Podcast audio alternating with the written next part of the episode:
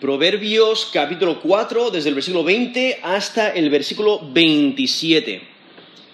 Guarda tu corazón del mal al guardar la palabra de Dios. Guarda tu corazón del mal al guardar la palabra de Dios.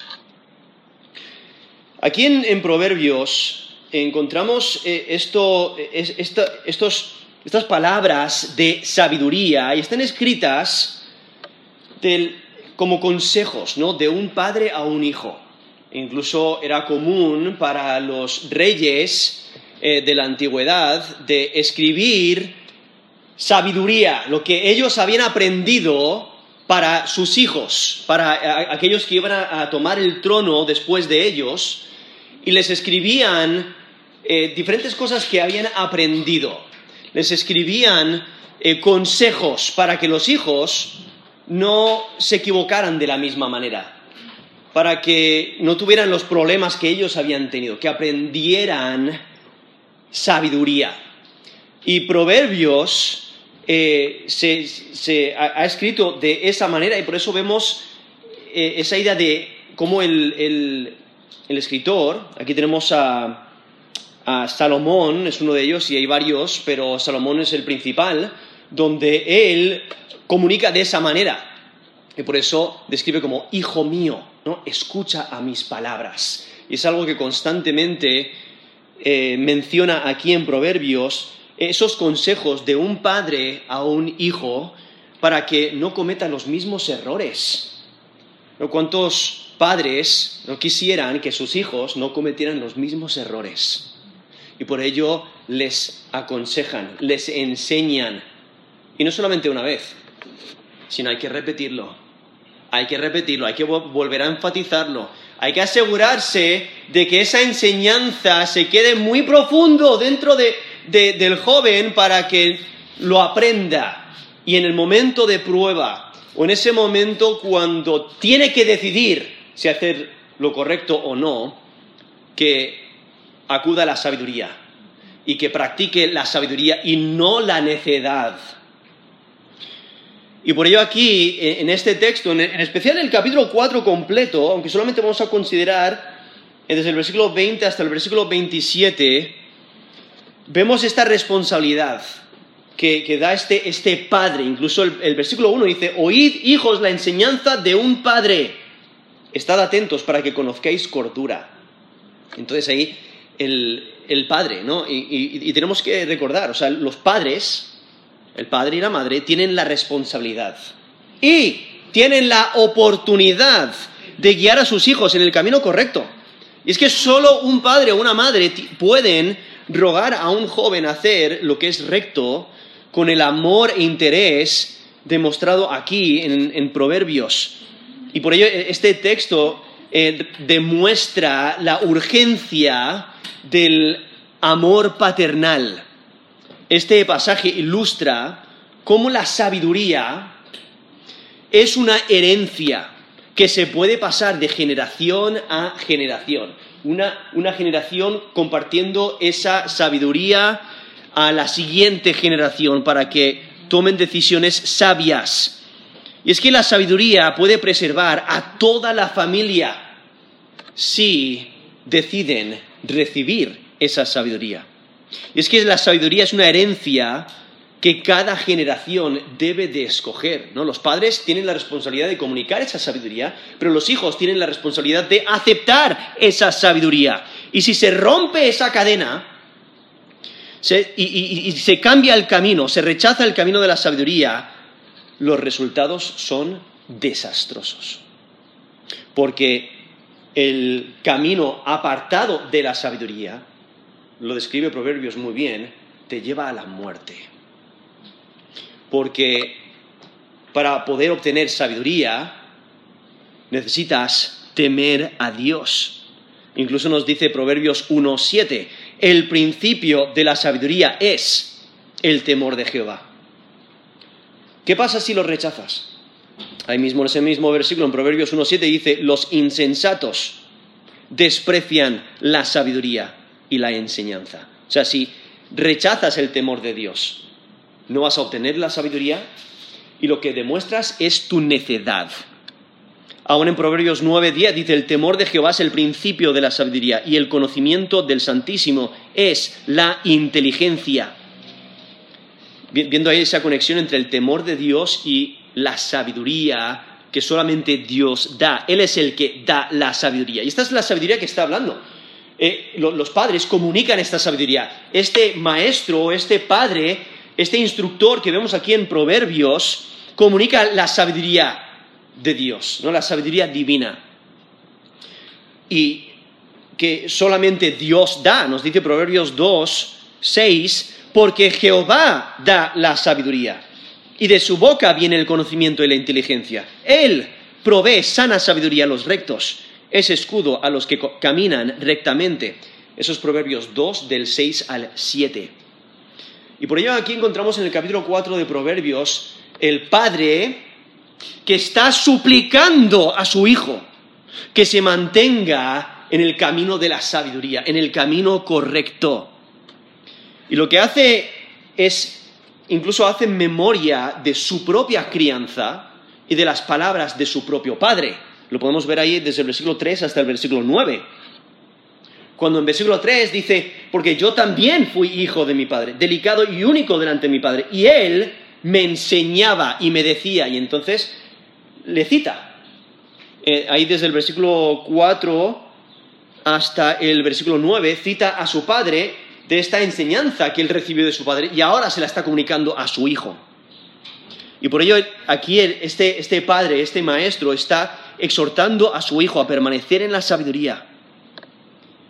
Y lo que hace aquí en el, texto que vamos a considerar desde el versículo 20 hasta el versículo 22 es usar y, presenta una, una serie de partes del cuerpo que son necesarias usar con sabiduría. Y realmente no, es una lista exhaustiva, sino simplemente está diciendo, mira, debes de usar todo tu cuerpo para servir a Dios.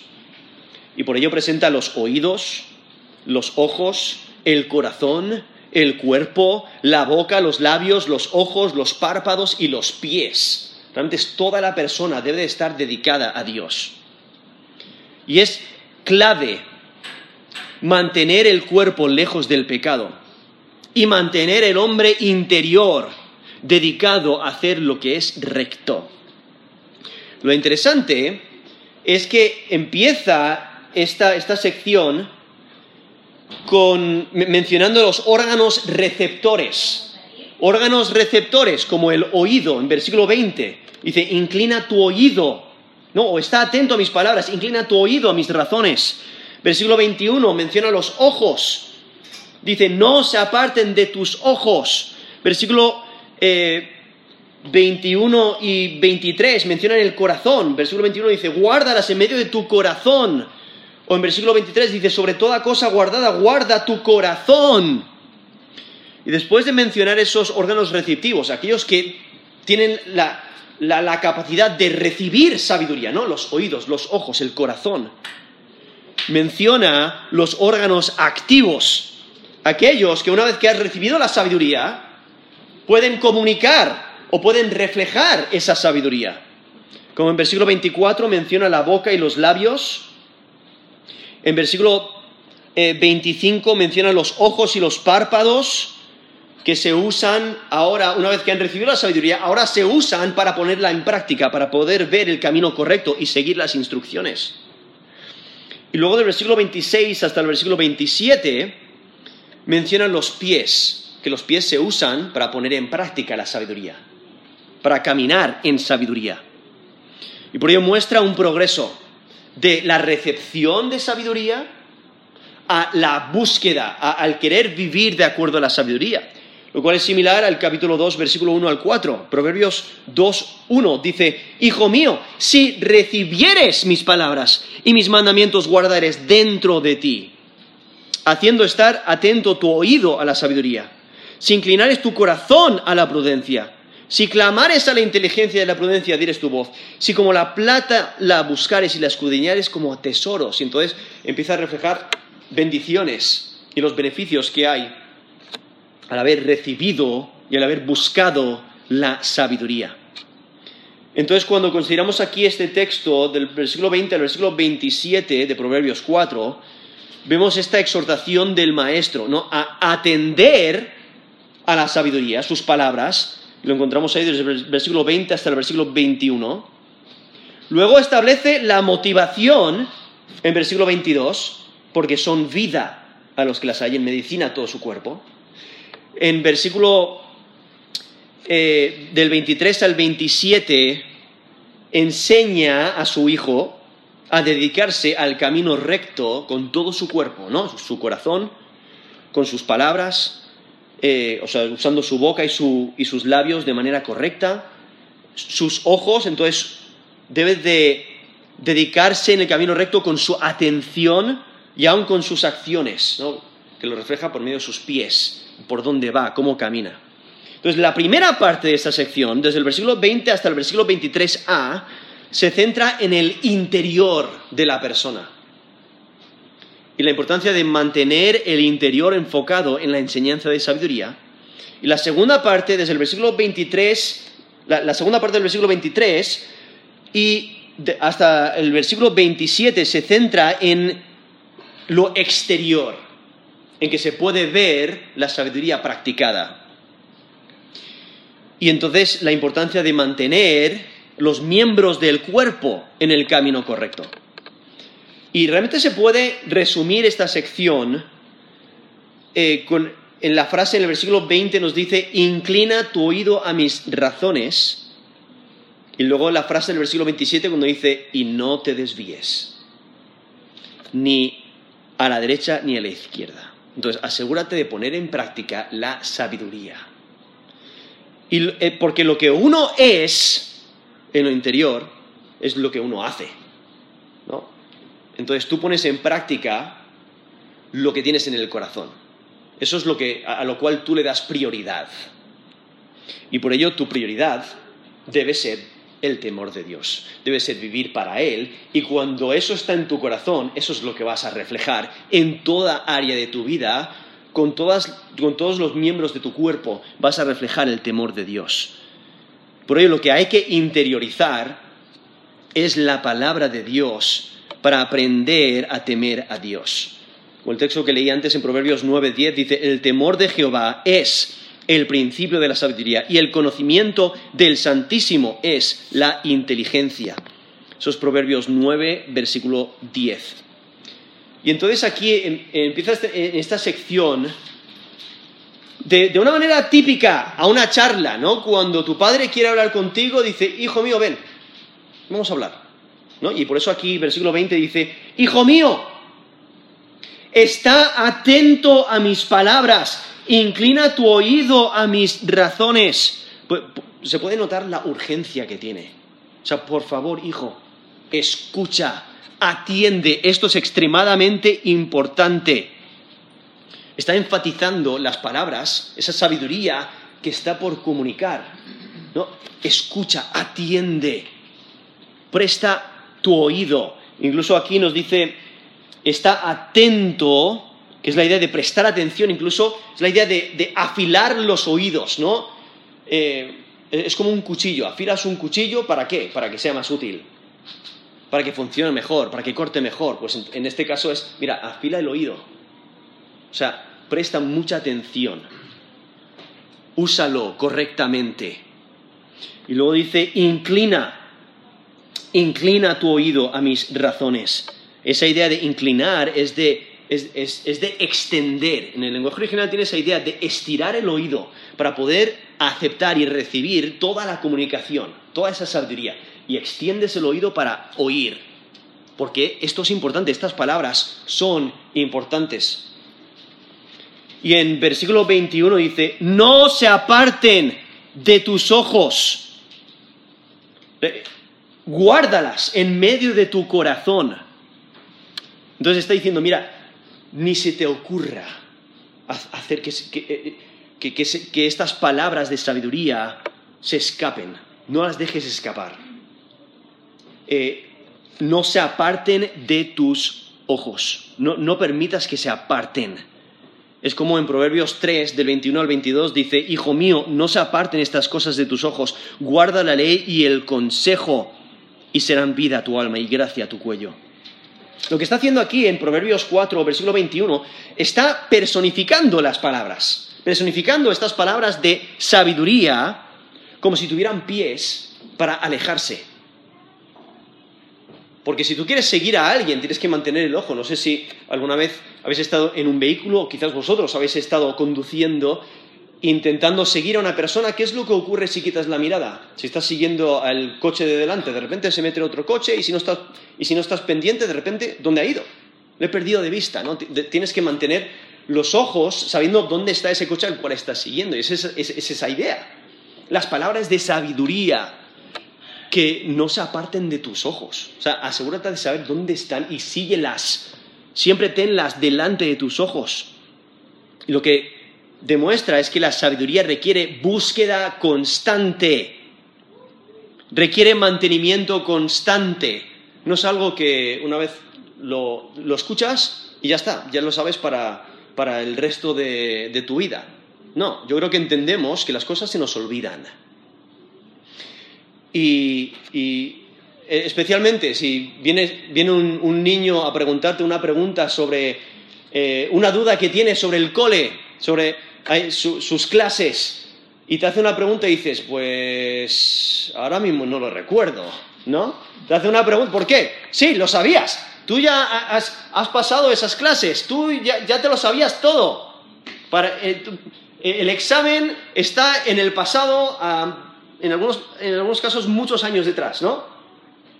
Pero necesitas un poquito de, recordar cómo hacerlo. Eh, a veces simplemente en casa, eh, ¿cómo se usaba esta máquina? ¿No? ¿Cómo, si la, compré el año pasado y ahora no recuerdo cómo usarla, ¿no? Eh, necesito leer el manual una vez más. hay que recordar, hay que mantenerlo presente. y eso es lo que nos está diciendo. No se aparten de tus ojos. Estos Proverbios 4, versículo 21. ¿Por qué? Porque es como que las palabras se escapan, se van con sus propios pies. Y por ello no se aparten de sus ojos. Y lo que asume es que las palabras han sido escritas para que las puedas leer constantemente. ¿No? Tenemos aquí la, la palabra de sabiduría, tenemos la palabra de Dios, la cual la tenemos escrita en nuestro lenguaje la tenemos escrita y traducida en nuestro lenguaje y la podemos leer constantemente. Eso es algo que debemos de hacer constantemente. Siempre estar buscando la sabiduría divina, no abandonarla, no dejar que se escape. Y por eso el, mandato está en, en que no se aparten, no se aparten de tus ojos, guárdalas en medio de tu corazón.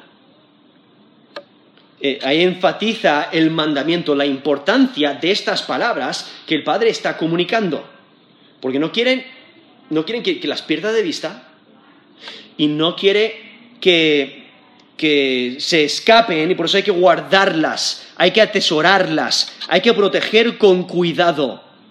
Y esa idea de guardarlas en el corazón, o sea, de la misma manera que las tablas del pacto se guardaban estaban dentro del arca de Dios, así las enseñanzas de sabiduría deben estar dentro del corazón del discípulo, ¿no? del hijo.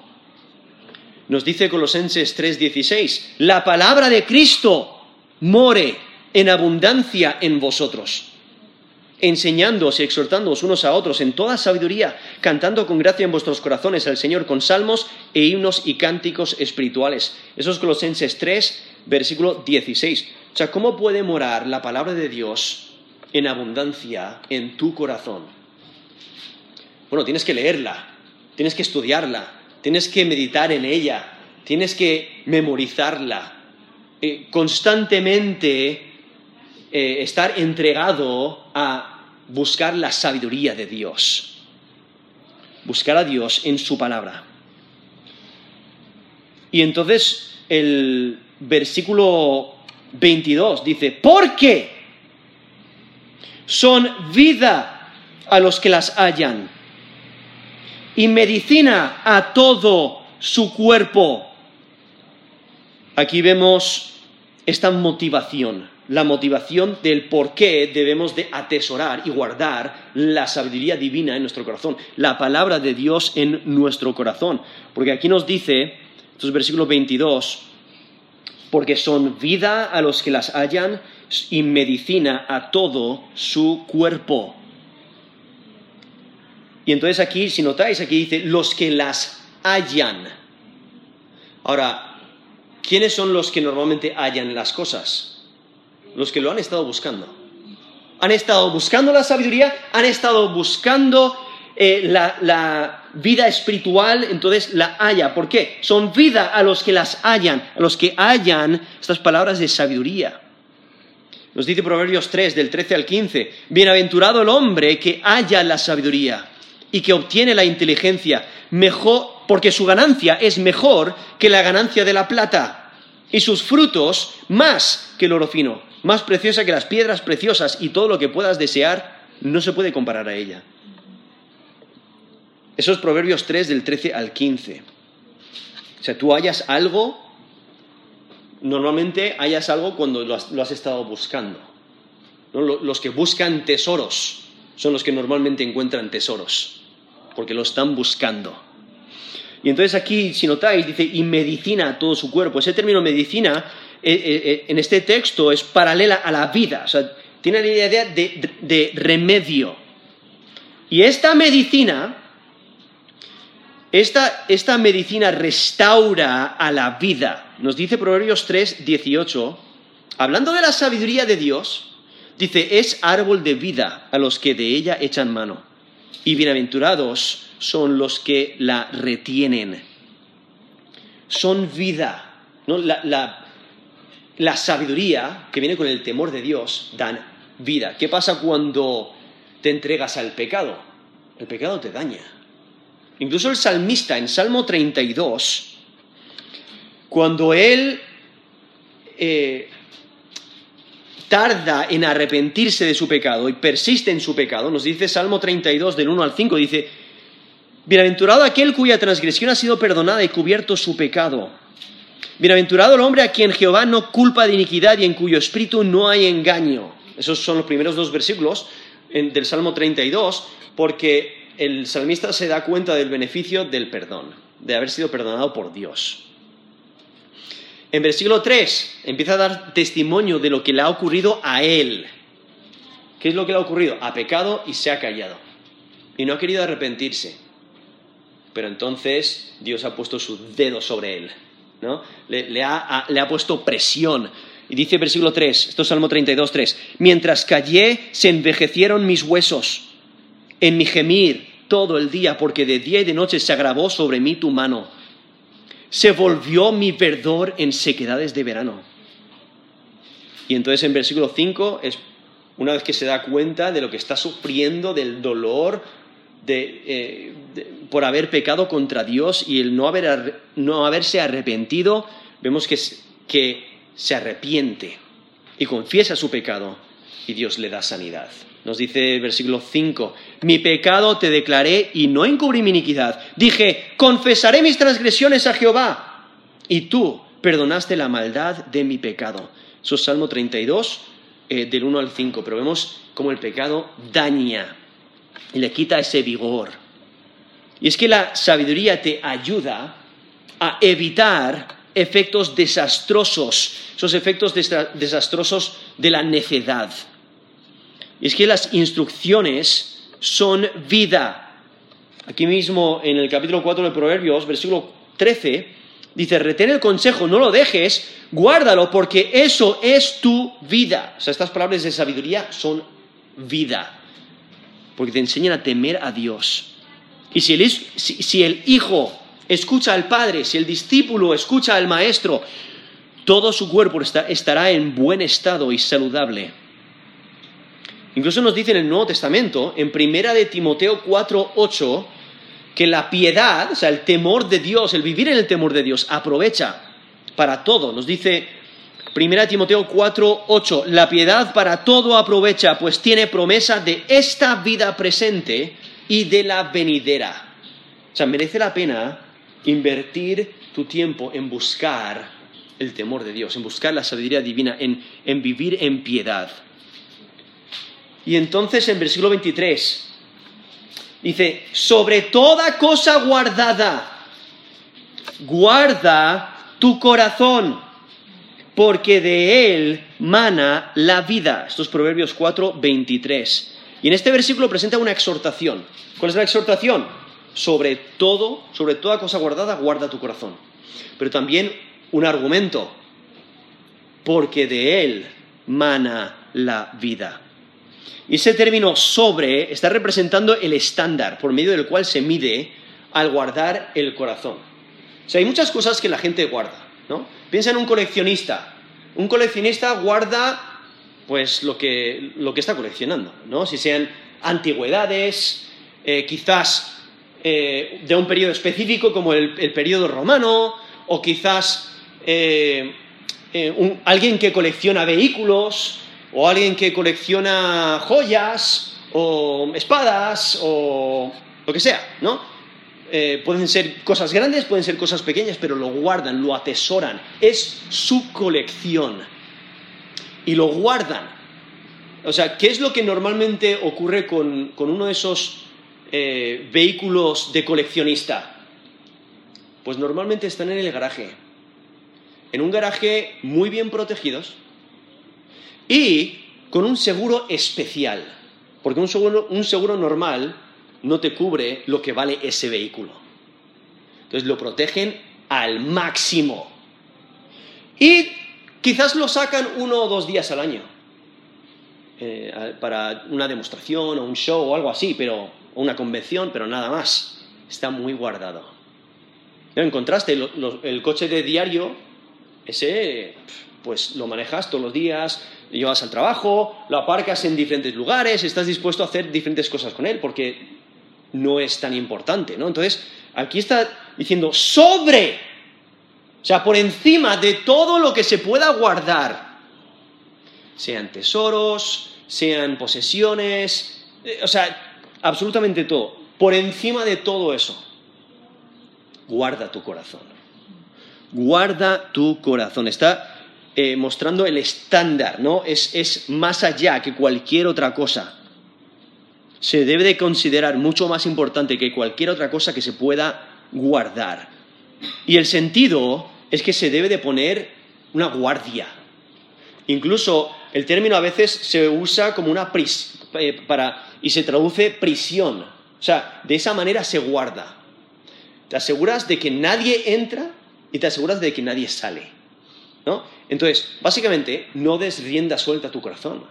Guarda tu corazón, asegúrate de lo que, lo que entra en tu corazón es sabiduría divina, por eso ya nos ha estado mencionando aquí en este texto, en versículo 2, está atento a mis palabras, inclina tu oído a mis razones. Y en versículo 21 dice la última frase, guárdalas en medio de tu corazón. Eso es lo que atesoras en tu corazón, eso es lo que guardas en tu corazón. No atesores nada más, o sea, guarda tu corazón que esté por completo dedicado a Dios. Porque en el corazón es donde reside la palabra de vida. Por eso nos dice Proverbios 3, 1, Hijo mío, no te olvides de mi ley y tu corazón guarde mis mandamientos. O sea, guardas los mandamientos en tu corazón eh, como algo extremadamente importante sobre toda cosa, ¿no? Y guardas tu corazón de, de todo mal. Por eso dice sobre todo, ¿no? E, el corazón debe ser guardado por medio de la sana doctrina, por medio de la enseñanza. Y por eso está enfatizando eso aquí en este texto y en otros textos aquí en Proverbios, de la importancia de guardar la sabiduría en el corazón. Ahora, el corazón aquí no se refiere al, órgano físico en el interior de nuestro cuerpo.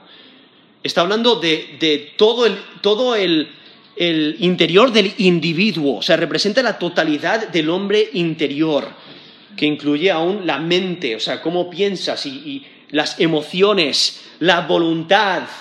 Realmente es el verdadero tú, porque tú vas a poner en práctica lo que está dentro de tu corazón. Entonces, por ello, guarda tu corazón. Y por eso dice, guarda tu corazón, porque de él mana la vida. Y es que el corazón gobierna las acciones del cuerpo. Porque al final del día tú haces lo que quieres hacer. Tú pones prioridad a las cosas a las cuales le, pones prioridad. Y otra persona quizás pueda vivir en tu mismo hogar, pero tiene prioridades diferentes. Tiene, tiene algo diferente en su corazón y lo refleja, refleja sus prioridades. Y, por ello hay que proteger el corazón. Es que el corazón corrupto te lleva a la tumba, pero la sabiduría te protege al corazón de la corrupción. O sea, ¿de qué hay que guardar el corazón? De, toda cosa corrupta. Guardar, guardar el corazón de tramar el mal, de hacer lo que es malo controlar el corazón para que no se desvíe. Guardar el corazón de malas intenciones para que no haga lo malo delante de Dios. Y es que el mal dentro del corazón es lo que contamina al hombre. Incluso en Marcos 7, del 21 al 23, dice, porque de dentro del corazón de los hombres salen los malos pensamientos, los adulterios, las fornicaciones, los homicidios, los hurtos, las avaricias, las maldades, el engaño, la lascivia, la envidia, la maledicencia, la soberbia, la insensatez. Todas estas maldades de dentro salen y contaminan al hombre. Eso es Marcos 7 del 21 al 23. Entonces, si tú tienes un corazón corrupto, ¿qué es lo que va a salir? Corrupción. Es la misma idea que si tú tienes una semilla de manzano, si lo plantas, ¿qué es lo que va a salir? Eh, uvas no van a salir, ¿no? Van a salir, es un árbol de manzana y van a salir manzanas, ¿no? Entonces lo que tienes en el corazón, eso es lo que va a salir. Y entonces eso es lo que representa ese texto ahí en Mateo 7, del 21 al 23, eh, mostrando que lo que está dentro del corazón, eso es lo que sale. Por eso en Santiago dice, mira, no culpes a nadie más por tu pecado, eh, cúlpate a ti mismo, es tu propia concupiscencia, es tu propio pecado, es tu maldad la que lo ha hecho, es tu deseo pecaminoso. Y por ello eh, vemos la importancia de guardar el corazón. Eso es en Santiago 1, capítulo, perdón, versículo 13 Dice, cuando alguno es tentado, no diga que es tentado de parte de Dios, porque Dios no puede ser tentado por el mal, ni él tienta a nadie, sino que cada uno es tentado cuando de su propia concupiscencia se ha traído y seducido. Entonces la concupiscencia después que ha, concebido da luz el pecado y el pecado siendo consumado da luz la muerte. Por ahí simplemente, eso es en Santiago 1, he leído del 13 al 15, donde muestra esa idea, de o sea, es lo que tienes dentro eso es lo que te, eso es lo que te, hace pecar.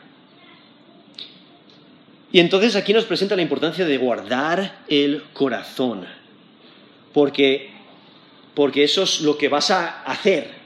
De esa manera vas a vivir, vas a vivir conforme a tu corazón. Ahora, ¿cómo? ¿Cómo guardas tu corazón?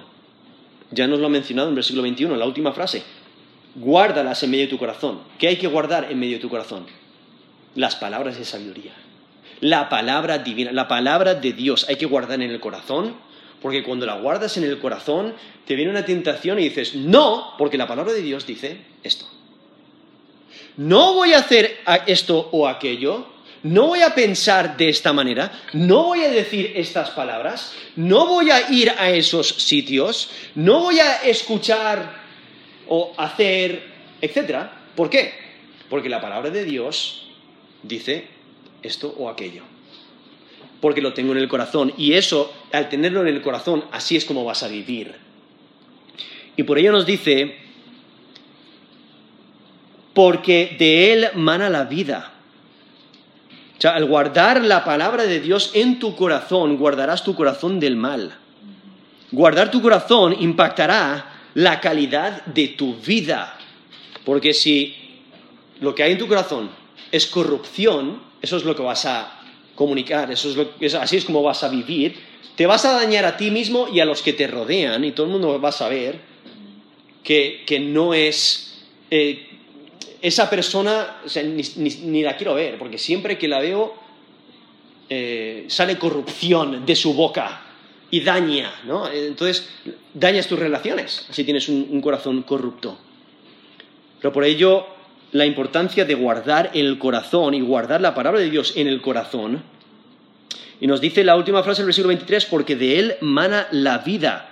Realmente es la motivación por la cual debemos de guardar la palabra de Dios en nuestro corazón y guardar nuestro corazón.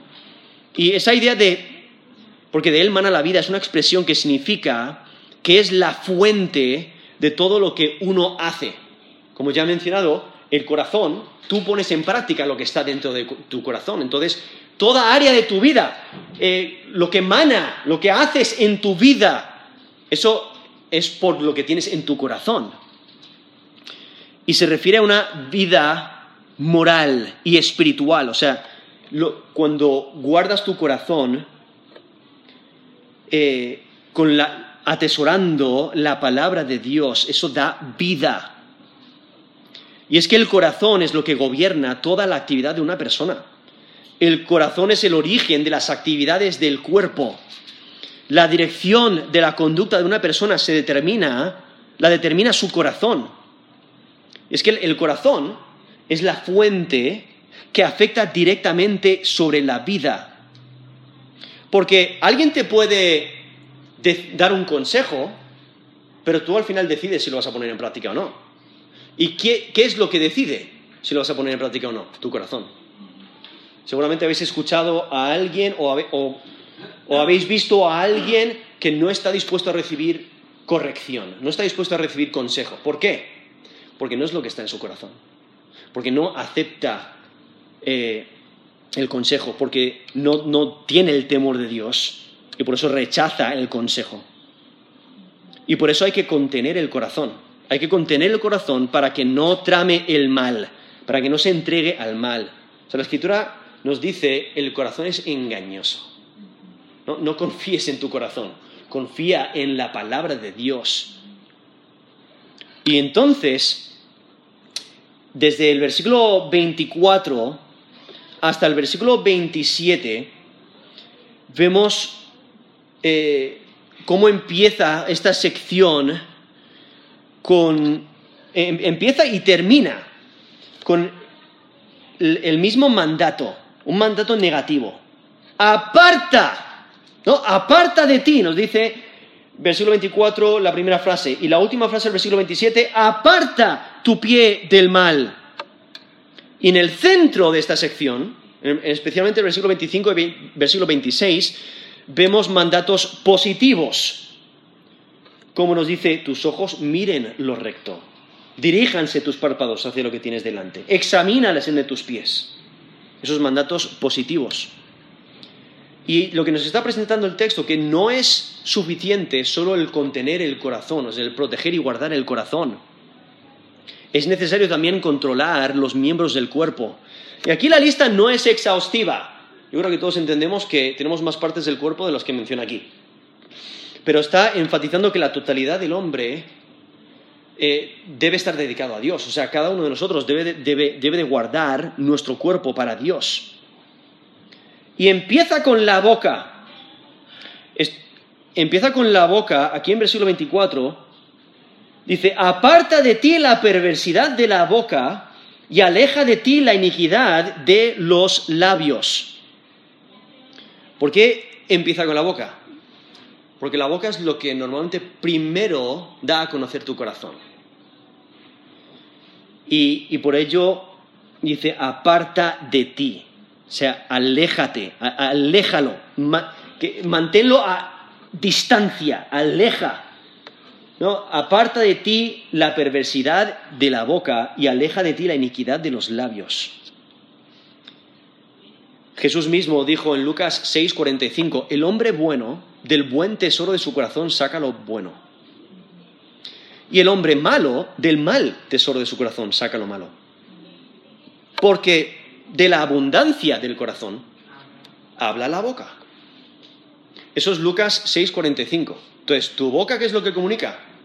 Lo que tienes en tu corazón. Es como si, si tienes una caja y la has llenado de cosas, ¿qué es lo que vas a sacar de la caja?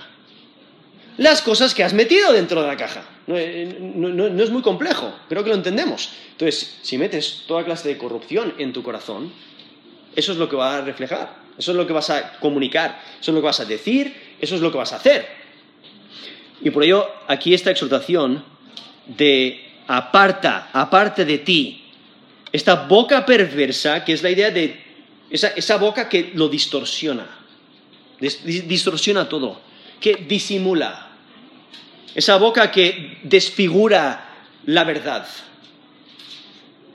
Y también la, boca, dice, aleja de ti la iniquidad de los labios, usando ahí los labios para referirse también a, la boca, al hablar, a las palabras. Y ese término inicuo o iniquidad es la idea de desviarse, apartarse de la verdad. Entonces, aleja de ti toda palabra engañosa, toda palabra mentirosa, todo lo que se desvía y se aparta de la verdad. Entonces está hablando de que hay que apartarse de las quejas, las murmuraciones, la ligereza de palabras, de decir cosas sin pensar, de mentiras, etc. ¿Por qué? Porque endurecen nuestro corazón. Porque nos impactan más de lo que nos damos cuenta. Por ello es imprescindible mantenerse lo más alejado posible de la falsedad de boca, las mentiras, los engaños, las crueldades, las palabras insensibles, las palabras dañinas, las palabras que eh, desfiguran, las palabras desproporcionadas.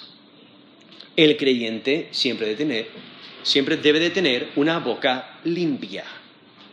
Nos dice Proverbios 4:29, ninguna palabra corrompida salga de vuestra boca, sino la que sea buena para la necesaria edificación a fin de dar gracia a los oyentes. Eso es Efesios 4, 29. Ninguna palabra corrompida salga de vuestra boca. ¿Cómo puedes lograr eso? ¿Cómo puedes asegurarte de eso? Al no tener corrupción en tu corazón. Al tener la palabra de Dios en tu corazón. En versículo 25, de aquí de Proverbios 4, versículo 25, ahora menciona los ojos. Porque los ojos tampoco se deben de desviar. Ahora, los ojos se usan para recibir instrucción. Por eso ya nos ha dicho en versículo 21, no se aparten de tus ojos. ¿De qué está hablando? O sea, de que debes de atesorar la sabiduría, esa palabra escrita, y debes de constantemente eh, introducirla en tus ojos, ¿no? Debes de eh, mirar y observar la sabiduría divina, pero al mismo tiempo tus ojos sirven para guiarte en el camino correcto para poner en práctica esa sabiduría divina. Y por eso en versículo 25 dice, tus ojos miren lo recto, diríjanse tus párpados hacia lo que tienes delante. Y es que los ojos tampoco se deben de desviar. Los ojos deben de constantemente observar el camino recto para no desviarse. Los ojos sirven para retener esa enseñanza, pero también para enfocarse en el camino por donde, eh, por donde poner los pies. Por eso es necesario concentrarse sobre la meta. ¿Qué es lo que normalmente les dicen a, los corredores eh, de atletismo, por ejemplo? o a los niños que están empezando. Mira, no mires a los compañeros correr. Tú mira la meta. Mantente en tu carril, ¿no? Mantente en, el sitio donde debes estar, pero mira la meta. Porque si no miras a la meta, te vas a desviar. Y no vas a ganar, no lo vas a lograr. Mira a la meta. Y eso básicamente es lo que nos está presentando. Tus ojos miren lo recto, o sea, lo que está delante de ti. Mira a la meta. ¿Por qué es tan necesario esa exhortación? Porque nuestros ojos tienden a vagar. Por todos lados. Eh, si alguna vez habéis estado en un vehículo donde el conductor tiene unos ojos que vagan de esa manera, en algunos casos eh, da susto. ¿Por qué? Porque no está mirando la carretera, está mirando a los conejos que están por ahí en el campo. ¿No? Está mirando a, esa casa bonita que están pasando. O están viendo diferentes cosas y, no está mirando a la carretera. Hay problemas. Eh, por eso dice, tus ojos miren lo recto. O sea, no, que, eh, concéntrate. Porque incluso en Proverbios 17, 24, dice, el rostro del entendido aparece la sabiduría. En el rostro del entendido aparece la sabiduría. O sea, el sabio, ¿qué es lo que busca? ¿Dónde pone sus ojos? En la sabiduría. Pero dice, mas los ojos del necio vagan hasta el extremo de la tierra. Eso es Proverbios 17, 24. O sea, los ojos del necio vagan. Ahora, ahí están mencionando esa idea de que vagan espiritualmente, no buscan la sabiduría, no se centran en lo que es importante, sino que buscan lo que les entretiene. Eso es Proverbios 17, 24. Pero por ello, esta exhortación a mantenerse enfocado en el camino recto. ¿Por qué? Porque cuando tienes los ojos en la meta, no te vas a desviar. Te vas a mantener en el camino correcto. Y mientras que mantengas tus ojos buscando las cosas celestiales, Satanás no va a obtener ninguna ventaja sobre ti. Por eso Colosenses 3 nos exhorta buscar las cosas de arriba. Buscar las cosas de arriba. Porque si esa es tu meta, es como ese corredor de atletismo, ese, corredor. Si sus ojos están en la meta, da igual si hay personas a su alrededor que le están intentando, eh, están intentando desviar su mirada. Si tiene los ojos en la meta, ahí es donde va. Y, por ello eh, vemos la importancia de fijar los ojos sobre la correcta enseñanza, que ya nos lo ha mencionado, y lo he repetido ya varias veces, aquí en versículo 20 y versículo 21, cuando nos dice, está atento a mis palabras, inclina tu oído a mis razones, no se aparten de tus ojos. ¿no? Asegúrate de fijar tus ojos en la correcta enseñanza, mantener tus ojos en lo importante, Incluso nos dice Hebreos 12, eh, la última parte del versículo 1 y el versículo 2 dice, corramos con paciencia la carrera que tenemos por delante, puestos los ojos en Jesús. Eso es Hebreos 12 del 1 al 2, o sea, manteniendo los ojos en Cristo. Y por eso nos dice aquí en estos Proverbios 4, 25, tus ojos miren lo recto, diríjanse tus párpados hacia lo que tienes delante. Y entonces en versículos 26 y 27 ahora lo aplica a las acciones, a, a, dónde vas a ir, a cómo usas tus pies, dónde llevas tu cuerpo. Pero empieza con la examinación, acabo de mencionar los ojos, ¿no? Empieza con la examinación. Porque para poder caminar en el, correcto, en el camino correcto, tienes que poder ver el camino correcto. Entonces necesitas tus ojos para mirar y ver el camino correcto, para saber dónde poner los pies. Y por eso dice, examina la senda de tus pies y todos tus caminos sean rectos. No te desvíes a la derecha ni a la izquierda, aparta tu pie del mal. Si notáis aquí, para los pies usa dos versículos, 26 y el 27 enfatizando la realización de las acciones. O sea, es extremadamente importante lo que haces, al, igual que quién eres, qué es lo que tienes en el interior. Y debe usar, aquí este discípulo debe usar sus ojos para observar el camino recto para sus pies.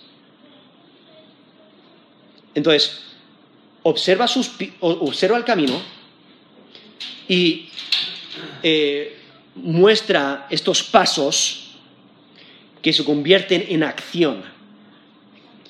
Y es, que es imprescindible que cada paso se ajuste al camino correcto. ¿Cómo sabes que no te estás desviando del camino correcto? Cuando siempre te aseguras de que tu pie, de que el siguiente paso que das, se mantiene en el camino correcto. Y entonces no, no, eh, no hay pérdida. Estás en el camino correcto y te aseguras antes de poner otro pie, de que ese siguiente pie está en el camino correcto. Y cuando estás en el camino correcto, pues obviamente vas a seguir en el camino correcto. Y cada pie, cada paso, te mantiene en el camino correcto. Pero un paso en falso o desviado. ¿Qué es lo que ocurre? Te desvía. Y por ello lo que está subrayando es que cada paso en la vida es importante. Eh, no lo tenemos todo controlado. Tenemos que asegurarnos que estamos viviendo una vida que agrada a Dios todos los días, cada paso. Y por ello es necesario tener una firme dedicación al camino correcto. Eh, porque nuestros pies deben de mantenerse en el camino recto. Y por ello lo enfatiza en versículo 27 cuando dice, no te desvíes a la derecha ni a la izquierda. O sea, solamente hay un camino correcto. No te desvíes, porque ir hacia la izquierda no vale, ir hacia la derecha tampoco vale. Porque esa, e, e, esa, idea de desviarse a la derecha o a la izquierda lo que, es, lo que muestra y significa es una desviación moral, el no caminar de acuerdo a la sabiduría divina, de acuerdo al temor de Dios. Y lo que la enseñanza de sabiduría requiere es separación extrema del mal. Pero al mismo tiempo requiere dedicación extrema al bien, porque no hay otro camino. Y por ahí en la escritura tenemos exhortaciones constantes de, de hacer lo que es recto Incluso nos dice en 1 Tesalonicenses 5:22, absteneos de toda especie de mal. Eso es 1 Tesalonicenses 5:22. Lo cual va un poquito más allá, porque no solamente es absteneos de hacer el mal, sino absteneos de toda especie de mal. O sea, si alguien te podría mirar de lejos y decir, uy, uy, uy, mira lo que está haciendo esa persona, eso está mal. O sea, si lo aparenta, no lo hagas. Si puede aparentar que, que, estás haciendo algo malo, no lo hagas. Por eso dice, absteneos de toda especie de mal. Ahora en Santiago 4, versículo 17, dice, al que sabe hacer lo bueno y no lo hace, le es pecado. Eso es Santiago 4, 17. Pero por ello constantemente en la escritura vemos esa exhortación de mantenernos en el camino correcto. Incluso en Deuteronomio 5, 32 dice, mira pues que hagáis como Jehová vuestro Dios os ha mandado, no os apartéis a diestra ni a siniestra. Eso es Deuteronomio 5.32. En Josué 23, versículo 6, esforzaos pues mucho en guardar y hacer todo lo que está escrito en el libro de la ley de Moisés, sin apartaros de ello ni a diestra ni a siniestra. Eso es Josué 23, versículo 6. ¿Qué es lo que hay que hacer para no apartarse de la ley de Dios? Es meditar en la palabra de Dios, es atesorarla en tu corazón, es guardarla en tu corazón. En Josué, capítulo 1, del 7 al 9, dice, solamente esfuérzate y sé muy valiente para cuidar de hacer conforme a toda la ley que mi siervo Moisés te mandó. No te apartes de ella ni a diestra ni a siniestra, para que seas prosperado en todas las cosas que emprendas. Nunca se apartará de tu boca este libro de la ley, sino que de día y de noche meditarás en él, para que guardes y hagas conforme a todo lo que, está, lo que en él está escrito, porque entonces harás próspera tu camino, y todo te saldrá bien. Mira que te mando que te esfuerces y seas valiente, no temas ni desmayes, porque Jehová tu Dios estará contigo en donde quiera que vayas. Eso es Josué 1 del 7 al 9. Viendo esa exhortación de mantener la ley muy presente en su vida, meditar y estudiar la ley constantemente, ponerla en práctica, guardarla y asegurarse de, no desviarse. Y entonces recibe esa bendición de Dios. Y es que la idea es que no debes de dejar, eh, no te debes dejar distraer, sino siempre caminar en el camino de sabiduría. Es necesario poner en práctica la palabra de Dios. Y por ello aquí este texto nos, está exhortando a que guardemos nuestro corazón del mal. Pero ¿cómo puedes hacer eso? Guardando la palabra de Dios en tu corazón. Por ello, guarda tu corazón del mal al guardar la palabra de Dios. Entonces, ¿quieres guardar tu corazón? Atesora y guarda la palabra de Dios en tu corazón, porque eso es lo que lo va a proteger, eso es lo que va a ayudar para que eh, esas acciones o esas palabras o esas emociones o esas ideas, eh, todos estos ataques que recibimos constantemente de la cultura que nos rodea, todos estos ataques de Satanás, que la escritura misma nos dice que es como un león rugiente deseando devorarnos, toda esta batalla espiritual en la que nos encontramos, la cual nos lo menciona Efesios 6, todos estos seres espirituales que están en nuestra contra, que nos intentan dañar y destruir.